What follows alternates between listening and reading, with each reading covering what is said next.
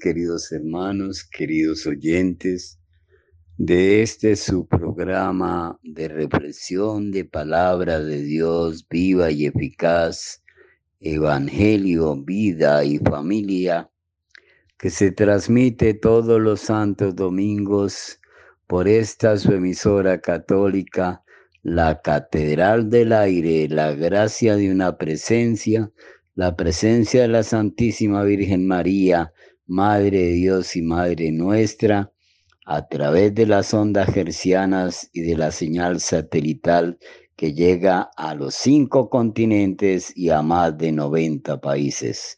Bueno, queridos hermanos, queridos oyentes, Radio María de Colombia, un instrumento de redención, salvación y predicación de palabra de Dios viva y eficaz para Colombia y el mundo entero en este segundo de Adviento del año 2023, esta pequeña cuaresma de preparación para la Navidad, acabando de celebrar esta fiesta maravillosa de la Inmaculada Concepción de María el viernes pasado, vamos a continuar preparándonos con la palabra de Dios para que el Espíritu Santo a través del corazón inmaculado de María y del Sagrado Corazón de Jesús produzca en nosotros los frutos, las gracias que el mismo Espíritu nos regala para empezar una nueva vida, un nacer de nuevo, un nacer en el Espíritu, un hombre y una mujer nueva, una familia nueva, una vida nueva que tenga en cuenta los proyectos de amor de Dios sobre cada uno de nosotros. Bueno, queridos hermanos, queridos oyentes, entonces con el himno propio de este tiempo, diga, dejemos que el Espíritu a través del Inmaculado Corazón de María nos traiga la alegría, la sabiduría, la revelación, el discernimiento, la inteligencia espiritual para conocerle, amarle y servirle a este buen Jesús, Hijo de Dios y también Hijo de María, y que en este tiempo de adviento, de preparación, esperando la llegada, la venida del Señor, tengamos la esperanza cristiana que no falla, porque el amor de Dios ha sido derramado en nuestros corazones con el Espíritu Santo que se nos ha, se nos ha dado, como nos lo, lo dice San Pablo en la carta a los Romanos capítulo 5, versículo 5.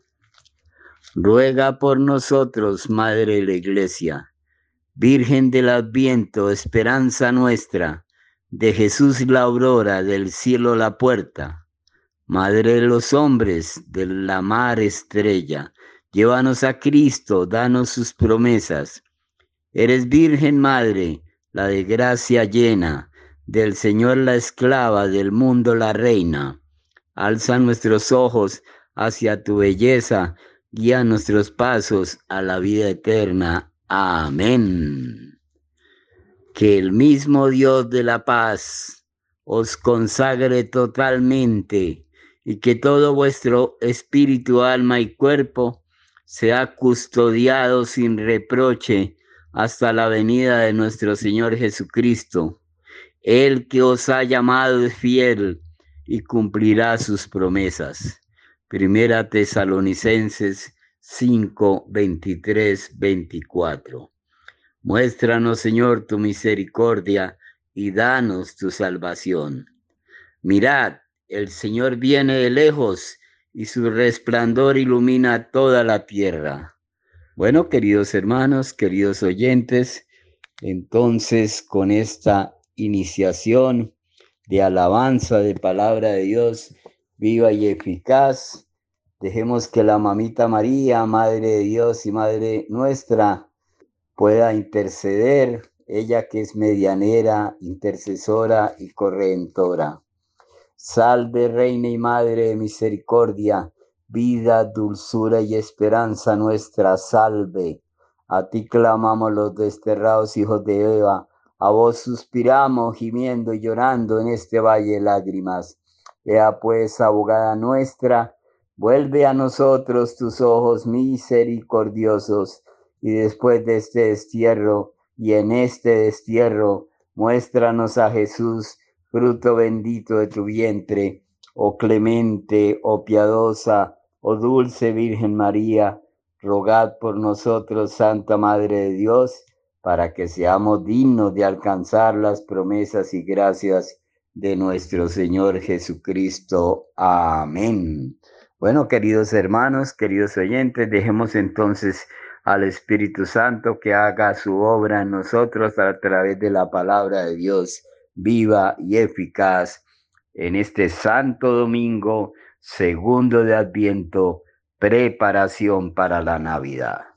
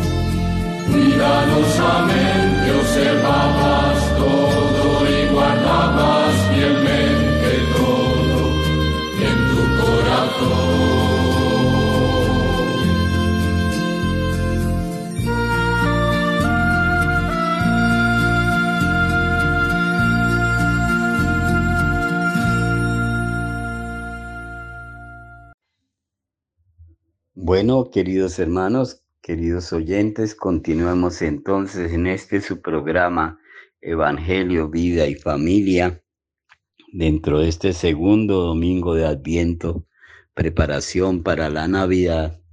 Y que sea el Santo Espíritu a través de la palabra de Dios viva y eficaz y a través del Inmaculado Corazón de María, palabra que nos vaya mostrando el camino que vaya allanando el camino para que se cumplan los designios de amor del Padre sobre nosotros. Al Rey que viene, al Señor que se acerca, venid, adorémosle.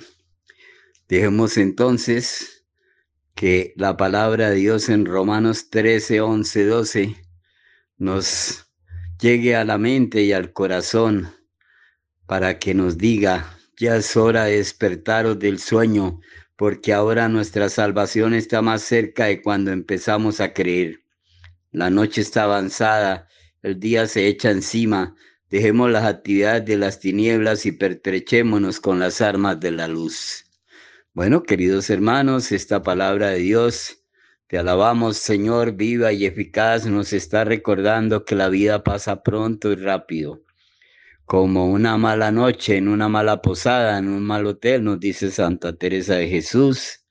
Vanidad de vanidades, todo es vanidad, nada hay nuevo bajo el sol. Miremos nuestra vida, seguramente algunas cosas hemos acertado, otras no tanto. También nos hemos equivocado, hemos cometido pecado, nos hemos alejado de Dios.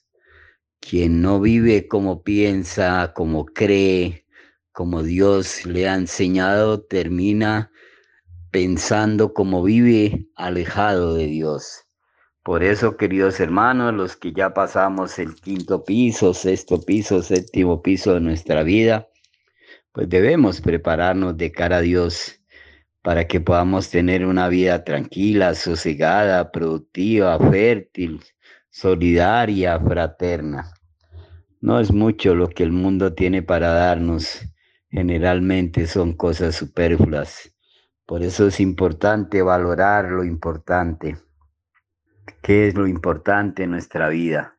Primero que todo, la humildad de reconocer que somos criaturas creadas, pero más que criaturas, hijos amados de Dios, creados a su imagen y semejanza, como nos dice Génesis 1.26, la humanidad por encima de la animalidad de las criaturas.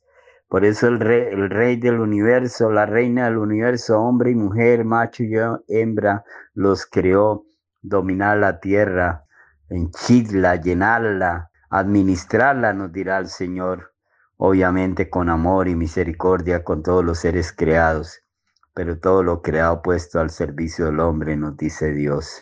Entonces, con esta percepción de hijos amados, también con la percepción de nuestra debilidad y nuestro pecado, pecadores perdonados, pecadores amados, pecadores arrepentidos, pecadores que volvemos a empezar cada día, pecadores que sabemos que sin la gracia de Dios, sin su poder, sin su fuerza, sin su palabra, sin su alimento, la Eucaristía, sin su amor en nosotros, sin sus proyectos de amor en nosotros, no somos nada, no podemos nada, como nos dice en el Evangelio de San Juan en el capítulo 15 Jesús. Sin mí nada podéis hacer, nos dice Jesús porque si estáis separados de mí, nada podéis hacer. Y, nada es nada, pues obviamente nada existencial, porque aparentemente nacemos, comemos, nos reproducimos, hacemos cosas, compramos, vendemos, nos equivocamos, logramos algunos objetivos, pero al final de la vida no queda nada, las, las manos vacías, no nos llevamos nada. Desnudos nacimos, desnudos nos iremos. Solo llevaremos lo que hayamos hecho con el amor de Dios en nosotros para otros. Las obras de misericordia corporales y espirituales que hemos ido meditando en domingos anteriores y con el fruto del amor de Dios en nosotros para otros, porque nos hemos dejado amar por Dios y con ese mismo amor que Dios nos ama, lo hemos amado a Él y a nuestros hermanos, porque Él es la fuente. ¿No? Dice el Señor por allá en Jeremías quejándose, me abandonaron a mí corrientes de agua viva para hacerse cisternas agrietadas que el agua no contiene.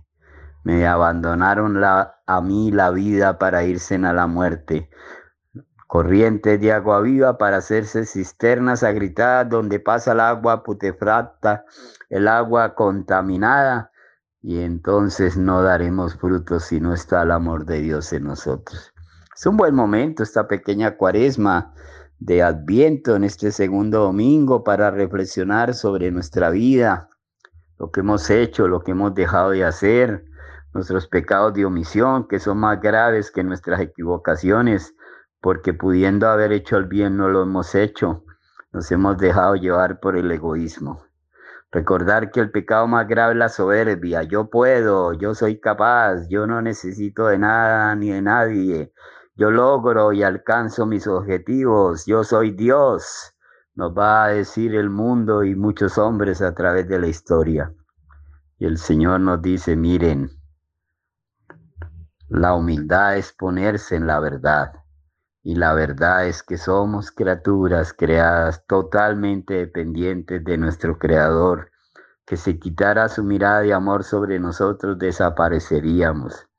Porque todo lo que somos y todo lo que tenemos seamos conscientes o no, lo hemos recibido de Dios. Lo único que es propio nuestro son nuestras equivocaciones, nuestros pecados, nuestras malas decisiones. Pero como Dios no se escandaliza en nuestra debilidad ni en nuestro pecado, Dios siempre ama al pecador, pero rechaza el pecado. Y en consecuencia, mientras haya vida, hay oportunidad. Y este segundo domingo de Adviento, este tiempo de Adviento, faltan dos domingos después del que estamos celebrando para llegar a la Navidad.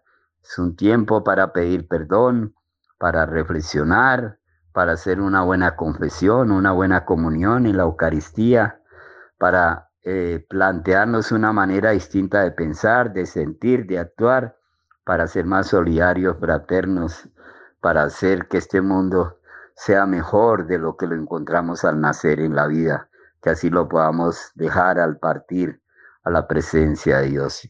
Bueno, queridos hermanos, queridos oyentes, entonces, digámosle, Cristo, Hijo de Dios vivo, ten piedad de nosotros. Tú que has de venir al mundo, ten piedad de nosotros. El Espíritu Santo vendrá sobre ti, María. No temas, concebirás en tu vientre al Hijo de Dios. Aleluya. Entonces, hermanos, digámosle también al Señor que los profetas anunciaron que el Salvador nacería de la Virgen María. Y en Romanos 13, 14 nos dice San Pablo, conduzcámonos como en pleno día con dignidad, nada de comilonas ni borracheras, nada de lujuria ni desenfrenos, nada de riña ni pendencias, vestidos del Señor Jesucristo. Los gentiles temerán su nombre, Señor, los reyes del mundo tu gloria. Palabra de Dios, te alabamos, Señor. El ángel Gabriel dijo a María, alégrate llena de gracia, el Señor está contigo, bendita tú entre las mujeres. Y en la primera Tesalonicense 3, 12, 13 nos dice el Señor a través de San Pablo, que el Señor os colme y os haga rebosar de amor mutuo y de amor a todos, lo mismo que nosotros os amamos y que así os fortalezca internamente para que cuando Jesús nuestro Señor vuelva acompañado de todos sus santos, os presentéis santos y reprensibles ante Dios nuestro Padre. Acuérdate de nosotros, Señor, por amor a tu pueblo, visítanos con tu salvación. Palabra de Dios, te alabamos, Señor. Dijo María, ¿qué saludo es este que me turba? ¿Voy a dar a luz al rey sin romper los sellos de mi virginidad? Eh, justo a los ojos de Dios, dice San Pablo en la segunda Tesalonicenses 1 del 6 al 10 es justo a los ojos de Dios pagar con alivio a vosotros los afligidos y a nosotros cuando el Señor Jesús se revele viniendo del cielo acompañado de sus poderosos ángeles entre las aclamaciones de su pueblo santo y la admiración de todos los creyentes. Ven, Señor, y no tardes, perdona los pecados de tu pueblo. Y en Filipenses 4, del 4 al 5 nos dice la palabra Dios viva y eficaz. Estad alegres Siempre alegres en el Señor, os lo repito, estad alegres que vuestra mesura la conozca todo el mundo, el Señor está cerca. Muéstranos, Señor, tu misericordia y danos tu salvación. No temas, María, porque has encontrado gracia ante Dios, concebirás en tu vientre y darás a luz un hijo. Aleluya. Oramos a Jesucristo, nuestro Redentor y Salvador es camino, verdad y vida de los hombres, y digámosle, ven Señor y quédate con nosotros. Jesús, Hijo del Altísimo, anunciado por el ángel Gabriel a María Virgen, ven a reinar para siempre sobre tu pueblo, ante cuya venida el precursor saltó de gozo en el seno de Isabel. Ven y alegra al mundo con la gracia la salvación. Jesús Salvador, cuyo nombre el ángel reveló a José, ven a salvar al pueblo de sus pecados. Luz del mundo, a quien esperaban Simeón y todos los justos, ven a consolar a tu pueblo. Sol naciente que nos visitará de lo alto como profetiza Zacarías, ven a iluminar a los que vienen en tinieblas y en sombra de muerte. Amén. Padre nuestro que estás en el cielo, santificado sea tu nombre Venga a nosotros tu reino, hágase tu voluntad en la tierra como en el cielo. Danos hoy nuestro pan de cada día. Perdona nuestras ofensas como también nosotros perdonamos a los que nos ofenden. No nos dejes caer en la tentación y líbranos del mal. Amén. Alégrate María, la llena de gracia. El Señor está contigo. Bendita eres entre todas las mujeres, bendito es el fruto de tu vientre, Jesús, sálvanos por tu cruz. Santa María, Madre de Dios y Madre nuestra, ruega por nosotros pecadores, ahora y en la hora de nuestra muerte. Amén. Dios Todopoderoso, aviva en tus fieles al comenzar el adviento el deseo de salir al encuentro de Cristo, que viene acompañado por las buenas obras para que colocados un día a su derecha merezcamos poseer el reino eterno por nuestro Señor Jesucristo. Amén. Bueno, queridos hermanos, queridos oyentes, entonces en este segundo domingo del tiempo de Adviento, dejemos que una canción oracional nos recuerde que el Dios, que el mismo Dios de la paz os consagre totalmente y que todo vuestro espíritu, alma y cuerpo sea cuidado sin reproche hasta la venida de nuestro Señor Jesucristo, el que os ha llamado fiel y cumplirá sus promesas. Bueno, queridos hermanos, queridos oyentes, demos paso entonces a una canción oracional.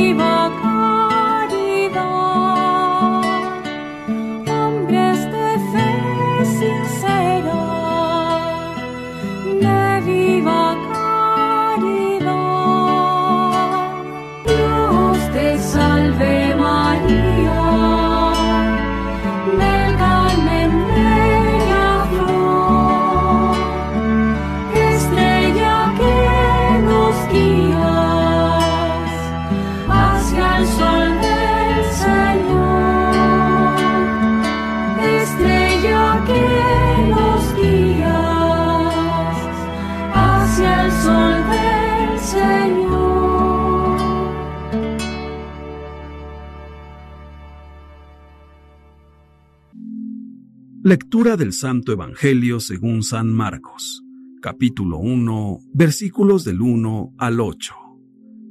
Preparen el camino del Señor, enderecen sus senderos.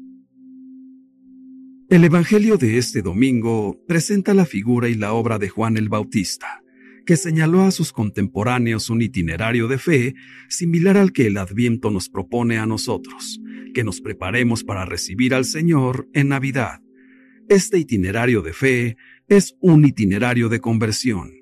¿Qué significa la palabra conversión? En la Biblia quiere decir, ante todo, cambiar de dirección y orientación, y, por tanto, cambiar nuestra manera de pensar. En la vida moral y espiritual, convertirse significa pasar del mal al bien, del pecado al amor de Dios. Esto es lo que enseñaba el Bautista, que en el desierto de Judea proclamaba un bautismo de conversión para perdón de los pecados. Recibir el bautismo es un signo externo y visible de la conversión de quienes escuchaban su predicación y decidían hacer penitencia. Ese bautismo tenía lugar con la inmersión en el Jordán, en el agua, pero resultaba inútil. Era solamente un signo y resultaba inútil sin la voluntad de arrepentirse y cambiar de vida. La conversión implica el dolor de los pecados cometidos, el deseo de liberarse de ellos, el propósito de excluirlos para siempre de la propia vida. Para excluir el pecado, hay que rechazar también todo lo que está relacionado con él, las cosas que están ligadas al pecado. Y, esto es, que también hay que rechazar la mentalidad mundana, el apego excesivo a las comodidades, el apego excesivo al placer, al bienestar, a las riquezas. El ejemplo de este desapego nos lo ofrece una vez más el Evangelio de hoy en la figura de Juan el Bautista, un hombre austero, que renuncia a lo superfluo y busca lo esencial. Este es el primer aspecto de la conversión, desapego del pecado y de la mundanidad, comenzar un camino de desapego hacia estas cosas. El otro aspecto de la conversión es el fin del camino, es decir, la búsqueda de Dios y de su reino, desapego de las cosas mundanas y búsqueda de Dios y de su reino. El abandono de las comodidades y la mentalidad mundana no es un fin en sí mismo, no es solo un compromiso para hacer penitencia. El desapego no es un fin en sí mismo, sino que tiene como objetivo lograr algo más grande, es decir, el reino de Dios, la comunión con Dios, la amistad con Dios. Pero esto no es fácil, porque son muchas las ataduras que nos mantienen cerca del pecado, y no es fácil. La tentación siempre nos tira hacia abajo, nos abate, y así las ataduras que nos mantienen cercanos al pecado. Inconstancia, desánimo, malicia, mal ambiente y malos ejemplos. A veces el impulso que sentimos hacia el Señor es demasiado débil y parece casi como si Dios callara. Nos parecen lejanas e irreales sus promesas de consolación, como la imagen del pastor diligente y solícito, que resuena hoy en la lectura de Isaías. Y entonces sentimos la tentación de decir que es imposible convertirse de verdad. ¿Cuántas veces hemos sentido este desánimo y decimos, no, no puedo hacerlo? Lo empezamos un poco y luego volvemos atrás y esto es malo, pero es posible. Cuando tengamos esa idea de desanimarnos, no nos quedemos ahí, porque son arenas movedizas, las arenas movedizas de una existencia mediocre. La mediocridad es esto. ¿Qué se puede hacer en estos casos cuando quisiéramos seguir, pero sentimos que no podemos? En primer lugar, recordar que la conversión es una gracia. Nadie puede convertirse con sus propias fuerzas es una gracia que nos da el Señor y que, por tanto, hay que pedir a Dios con fuerza, pedirle a Dios que nos convierta a Él, que verdaderamente podamos convertirnos, en la medida en que nos abrimos a la belleza, la bondad, la ternura de Dios. Pensemos siempre en la ternura de Dios. Dios no es un Padre terrible, un Padre malo. No, Dios es un Padre tierno. Nos ama tanto como el buen pastor que busca la última oveja de su rebaño. Es amor y la conversión es esto, una gracia de Dios. Empecemos a caminar, porque es Él quien nos pide caminar, y veremos cómo Él llega a nuestra ayuda. Recemos, caminemos y siempre daremos un paso adelante. El domingo pasado empezamos el Adviento con la invitación a vigilar. Hoy, segundo domingo de este tiempo de preparación a la Navidad, la liturgia nos recuerda que este es un tiempo para reconocer los vacíos y para allanar las asperezas, de manera que fomentemos un ambiente propicio y un espacio adecuado para que venga Jesús a nuestras vidas. Como hablaba en su momento al pueblo, anunciándole el final del exilio en Babilonia y el regreso a Jerusalén, el profeta Isaías nos dice también hoy a nosotros, que todo valle se eleve, que todo monte y colina se rebajen, que lo torcido se enderece y lo escabroso se allane. Un vacío en nuestra vida puede ser, además de los muchos pecados de omisión, el hecho de que no recemos o recemos poco. Otro vacío podría ser, por ejemplo, la falta de interés por las personas más necesitadas de ayuda, no solo materialmente, sino también espiritualmente. Como Juan el Bautista, estamos llamados a abrir caminos de esperanza y a prestar más atención a las necesidades de nuestros semejantes. Los montes y los cerros que deben ser rebajados son el orgullo, la soberbia, la prepotencia. Debemos asumir actitudes de mansedumbre y de humildad, y así preparar la venida de nuestro Señor.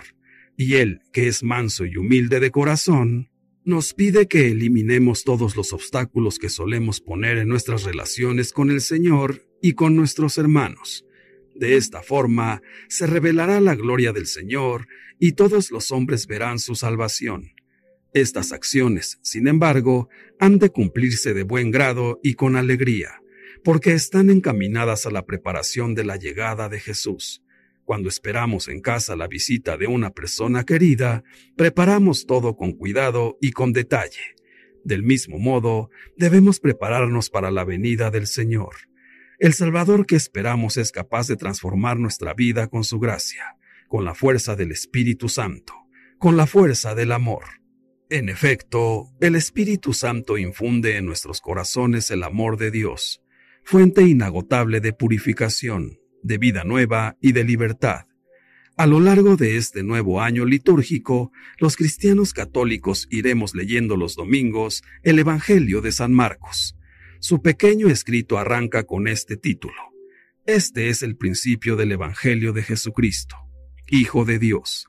Estas palabras nos permiten evocar algo de lo que encontraremos en su relato. Con Jesús comienza algo nuevo es lo primero que quiere dejar claro San Marcos. Todo lo anterior pertenece al pasado.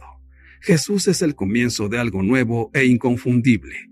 En el relato, Jesús dirá que el tiempo se ha cumplido. Con él llega la buena noticia de Dios. Esto es lo que están experimentando los primeros cristianos. Quien se encuentra vitalmente con Jesús y penetra un poco en su llegada, sabe que con él empieza una vida nueva algo que nunca había experimentado anteriormente. Lo que encuentran en Jesús es una buena noticia, algo nuevo y bueno. La palabra evangelio que emplea Marcos es muy frecuente entre los primeros seguidores de Jesús y expresa lo que sienten al encontrarse con Él, una sensación de liberación, alegría, seguridad y desaparición de miedos. En Jesús se encuentran con la salvación de Dios, cuando alguien descubre en Jesús al Dios amigo del ser humano, el Señor de todos los pueblos, el defensor de los últimos, la esperanza de los perdidos, sabe que no encontrará una noticia mejor. Cuando conoce el proyecto de Jesús de trabajar por un mundo más humano, digno y dichoso, sabe que no podrá dedicarse a nada más grande. Esta buena noticia es Jesús mismo, el protagonista del relato que va a escribir San Marcos. Por eso su intención primera no es ofrecernos doctrinas sobre Jesús ni aportarnos información biográfica sobre él, sino seducirnos para que nos abramos a la buena noticia que solo podremos encontrar en él. San Marcos le atribuye a Jesús dos títulos, uno típicamente judío, el otro más universal. Sin embargo, reserva a los lectores algunas sorpresas.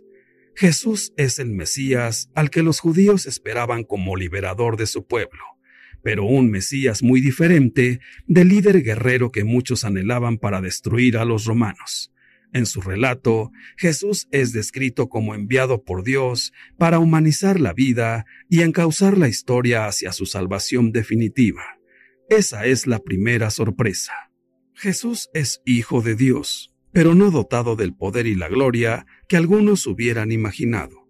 Un hijo de Dios profundamente humano, tan humano que solo Dios puede ser así. Solo cuando termine su vida de servicio a todos, ejecutado en la cruz, un centurión romano confesará, verdaderamente este hombre era el Hijo de Dios. Y esa es la segunda sorpresa. Son bastantes las personas que ya no aciertan a creer en Dios. No es que lo rechacen, es que no saben qué camino seguir para encontrarse con Él. Y, sin embargo, Dios no está lejos. Oculto en el interior mismo de la vida, Dios sigue nuestros pasos muchas veces cerrados o desesperanzados, con amor respetuoso y discreto. ¿Cómo percibir su presencia? San Marcos nos recuerda el grito del profeta en medio del desierto. Preparen el camino del Señor, enderecen sus senderos. ¿Dónde y cómo abrir caminos a Dios en nuestras vidas? No hemos de pensar en vías espléndidas y despejadas por donde llegue un Dios espectacular, Dios se acerca a nosotros buscando la hendidura que el hombre mantiene abierta a lo verdadero, a lo bueno, a lo bello, a lo humano. Son esos resquicios de la vida a los que hemos de atender para abrir caminos a Dios. Para algunos, la vida se ha convertido en un laberinto. Ocupados en mil cosas, se mueven y agitan sin cesar, pero no saben de dónde vienen ni a dónde van se abre en ellos una rendija hacia Dios cuando se detienen para encontrarse con lo mejor de sí mismos. Hay quienes viven una vida plana e intrascendente en la que lo único importante es estar entretenido. Solo podrán vislumbrar a Dios si empiezan a atender el misterio que late en el fondo de la vida. Otros viven sumergidos en la espuma de las apariencias. Solo se preocupan de su imagen, de lo aparente y externo se encontrarán más cerca de Dios si buscan sencillamente la verdad.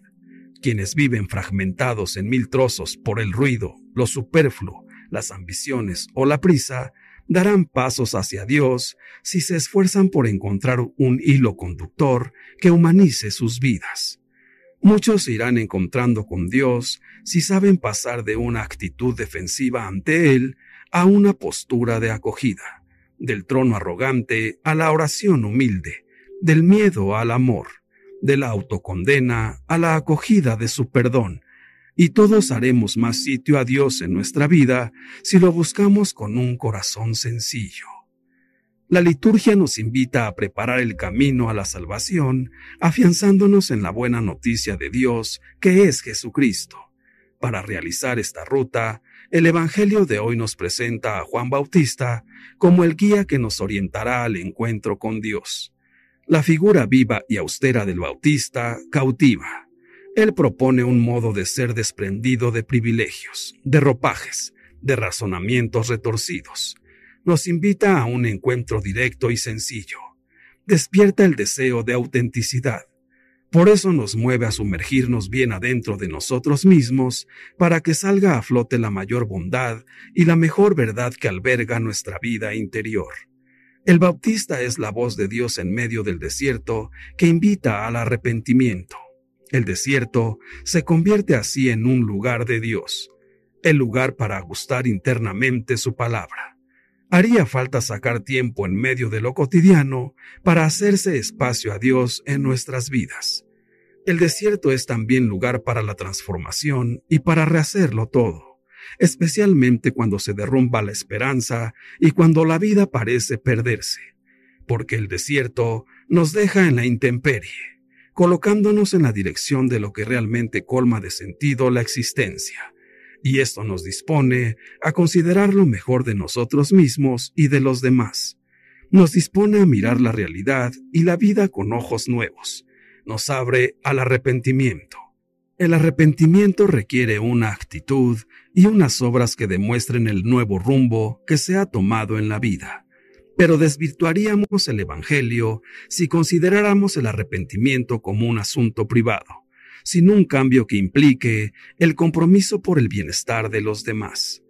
Para Juan el Bautista, el arrepentimiento coloca en la dirección del bautismo con Espíritu Santo que practicará Jesús, un bautismo que convierte en personas nuevas, transformadas desde lo más íntimo de cada quien, personas liberadas para planos superiores de generosidad y para una estrecha relación de solidaridad con los demás por la fraternidad y la comunión.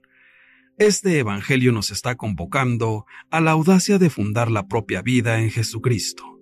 Que no tengamos miedo a limpiar el alma, a ennoblecer el corazón, a ablandar la dureza de la mente y a encaminarnos hacia la salvación.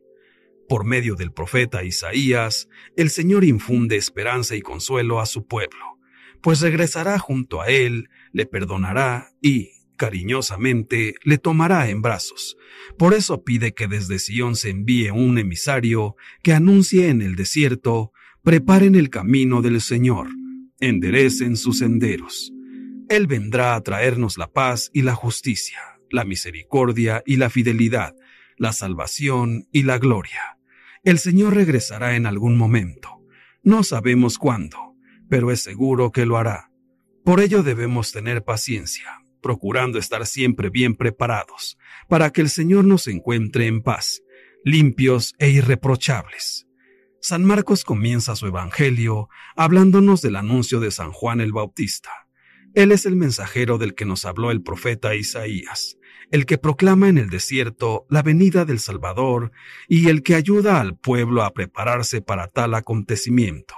Así es, San Juan Bautista ofrece al pueblo un purificador bautismo de arrepentimiento y conversión interior, para que todos los que lo deseen puedan vivir el reino de Dios.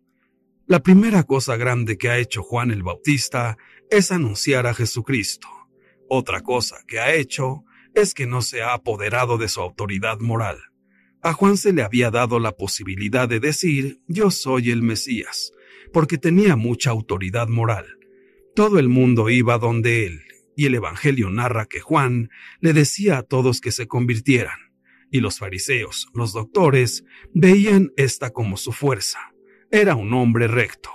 Le preguntaban si era él el Mesías, y, en el momento de la tentación, de la vanidad, podía poner una cara de circunstancia y decir, pero no lo sé, con una falsa humildad. Sin embargo, ha sido claro, no, yo no lo soy. Ya viene detrás de mí uno que es más poderoso que yo, uno ante quien no merezco ni siquiera inclinarme para desatarle la correa de sus sandalias. Juan ha sido claro, no ha robado el título, no se ha apoderado del trabajo. Esto es, por tanto, la segunda cosa que ha hecho él, que lo hace un hombre lleno de verdad, no robando la dignidad. La escritura divina no cesa de hablar y gritar, como se escribió de Juan, que es la voz que grita en el desierto. Juan no gritó solamente cuando dijo, preparen el camino del Señor, enderecen sus senderos, sino que hoy mismo sigue su voz resonando en nuestros oídos, y con el trueno de su voz sacude el desierto de nuestros pecados. Y aunque ha pasado mucho tiempo, su palabra sigue todavía viva.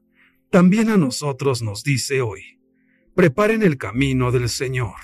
Así pues, la escritura divina no cesa de gritar y hablar. Se nos manda preparar el camino del Señor, no de las desigualdades del camino, sino de la pureza de la fe, porque el Señor no desea abrirse un camino en los senderos de la tierra, sino en lo secreto del corazón. Pero veamos cómo Juan el Bautista, que nos manda preparar el camino del Señor, se lo preparó él mismo al Salvador. Dispuso y orientó todo el curso de su vida a la llegada de Cristo. Fue, en efecto, amante del ayuno, humilde y pobre, y describiendo todas estas virtudes, dice el evangelista, Juan iba vestido de piel de camello, con una correa de cuero a la cintura y se alimentaba de saltamontes y miel silvestre. Cabe mayor humildad en un profeta que, despreciando los vestidos finos, cómodos y elegantes, prefiere cubrirse con la aspereza de la piel de camello? ¿Cabe fidelidad más ferviente que, tener la cintura ceñida y estar siempre dispuesto para cualquier servicio? ¿Hay abstinencia más admirable que, renunciando a las delicias de esta vida, decide alimentarse de saltamontes y miel silvestre? Todas estas cosas de que se servía el profeta eran en sí mismas una profecía, pues el que el precursor de Cristo llevara un vestido trenzado con los ásperos pelos del camello, ¿qué otra cosa podía significar sino que el venir Cristo al mundo se iba a revestir de la condición humana que estaba tejida de la aspereza de los pecados?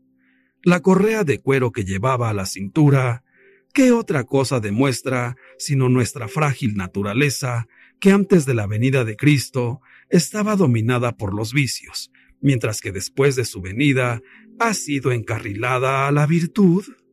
Con Juan el Bautista, el Espíritu Santo inaugura, prefigurándolo, lo que realizará con Cristo y en Cristo, el volver a dar al hombre la semejanza divina. El bautismo de Juan con agua era para el arrepentimiento, el de Jesús con el Espíritu Santo será un nuevo nacimiento. He ahí el Cordero de Dios, el que bautizará al mundo con el Espíritu Santo. Ese es el modo con el que Jesús hará florecer nuestro desierto, nuestras vidas.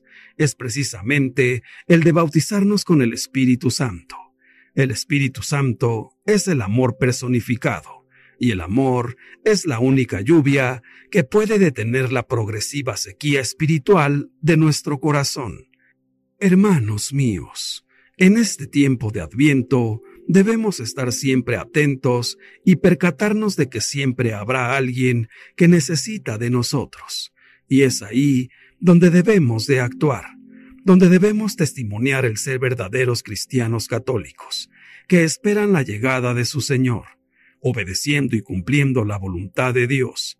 Es la forma correcta de estar en espera de nuestro Señor, nuestro Dios, nuestro Salvador Jesús.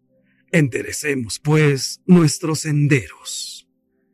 Padre nuestro, abre nuestros ojos, Señor, para que podamos verte a ti en nuestros hermanos y hermanas. Abre nuestros oídos, Señor, para que podamos oír las invocaciones de quien tiene hambre, frío y miedo, y de quien está oprimido. Abre nuestro corazón, Señor, para que aprendamos a amarnos los unos a los otros como tú nos amas Ayúdanos, Padre, a mantenernos firmes en la fe mientras esperamos la llegada gloriosa de tu Hijo amado Jesús. Ven, Todopoderosísimo Espíritu Santo, Divino Espíritu de luz y amor, ayúdanos para que nuestro entendimiento esté siempre lleno de tus divinas inspiraciones y enseñanzas, que nuestro corazón se inflame siempre del amor de Dios para poder compartirlo a nuestros prójimos que nuestra voluntad sea siempre conforme a tu divina voluntad, que toda nuestra vida sea fiel imitación de la vida de Jesús y conforme a sus virtudes. Gracias Espíritu Santo. Señor Jesús, queremos vivir conforme a tu enseñanza hoy y cada uno de nuestros días. Queremos obedecerte y cumplir nuestra misión. Nuestro gran deseo es agradarte en todo lo que hacemos. Es de gran bendición tenerte como nuestro Señor y Salvador. Queremos vivir cada día para tu gloria. Llénanos de fe y esperanza mientras esperamos con amor tu gloriosa llegada. Gracias por estar siempre a nuestro lado. Santísima Virgen María, ayúdanos a estar atentos como tú, para que reconozcamos la voz de Dios y su llamada. Aviva en nosotros el deseo de seguir sus pasos, confiados en su promesa Ayúdanos a dejarnos tocar por su amor, para que podamos tocarlo en la fe.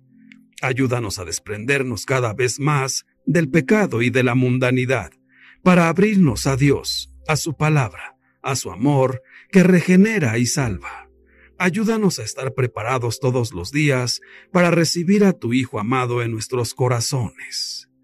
Dios te salve María. Gloria al Padre, y al Hijo, y al Espíritu Santo, por los siglos de los siglos. Amén. Que Dios nos bendiga a todos. Amén. Dios te salve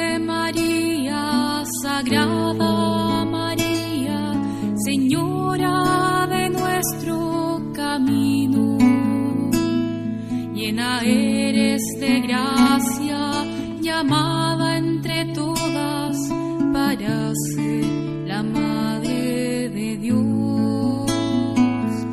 El Señor es contigo y tú eres la sierva dispuesta a cumplir su misión.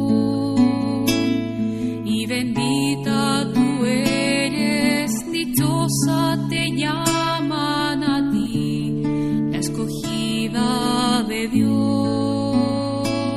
Y bendito es el fruto que crece en tu vientre, el Mesías del pueblo de Dios, al que tanto esperamos que nazca y que sea nuestro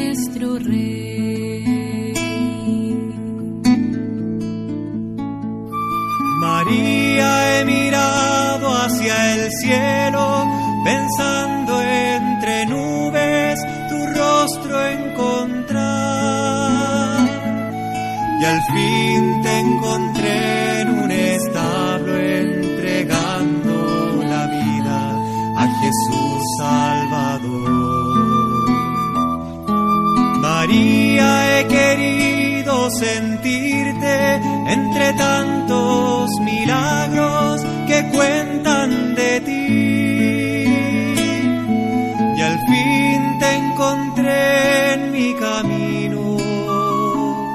en la misma vereda que yo. Tenía tu cuerpo cansado, un niño en los brazos, durmiendo en tu paz. María, mujer, que regalas la vida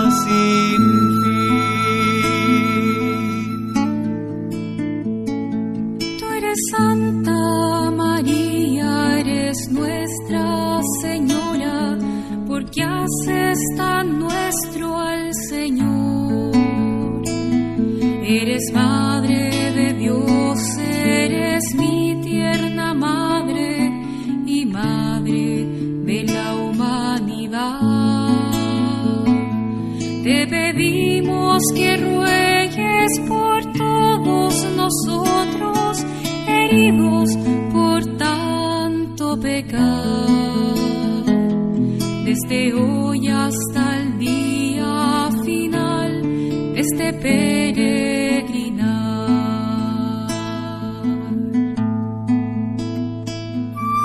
María, he buscado tu imagen serena, vestida entre mantos de luz.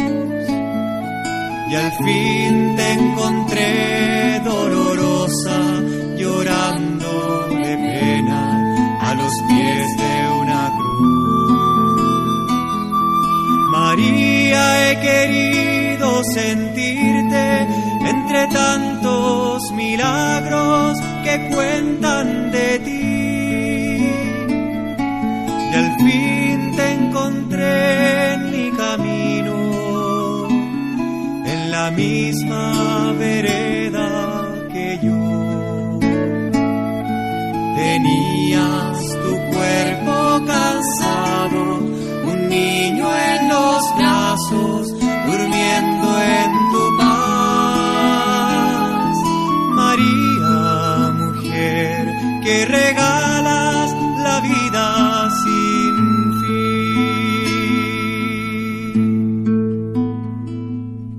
te salve María, Sagrada María, Señora de nuestro camino. Bueno, queridos hermanos, queridos oyentes, entonces llegando al final de este programa, Evangelio, Vida y Familia, que será el último programa del año 2023, les deseo una feliz y santa Navidad en compañía de sus seres queridos, compártanlo mucho, lo poco que Dios nos da con alegría, recuerden que la mejor manera de recibir es compartir, es dar, y que cuando yo doy con alegría al Señor no deja de pagar un vaso de agua fresca, que demos en su nombre al ciento por ciento.